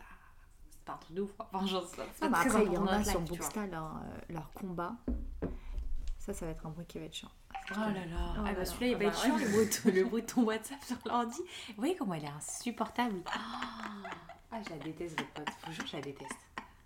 Mais du coup, ce que je voulais dire, c'est qu'il y en a, euh, genre leur combat, c'est de dire qu'on dit do pour ce que nous on a appelé la tranche pendant très longtemps sur un livre. Et oui, j'ai pas appelé ça la tranche très longtemps sur un livre. hein. Enfin, on a appelé ça pendant La très tranche, c'est logique, c'est le, c'est le truc de devant, quoi. Ouais, moi, le le dos, la tranche et la dos. tranche, les deux c'était la tranche. La tranche avec les pages, la tranche pas avec les Ouais, pages. c'était tranché, quoi, c'est tout. Voilà. non, mais, ah, non, mais. Oui, je pense qu'on a un peu. Faut, faut se canaliser un peu, je pense. Ouais. euh, venez, on, on se fait un, un petit récap qui n'est pas dans le thème, mais. pff, venez, on se détend, quoi. Non Ouais, voilà. Enfin, hein. Puis c'est puis surtout globalement. Venez, on se détend.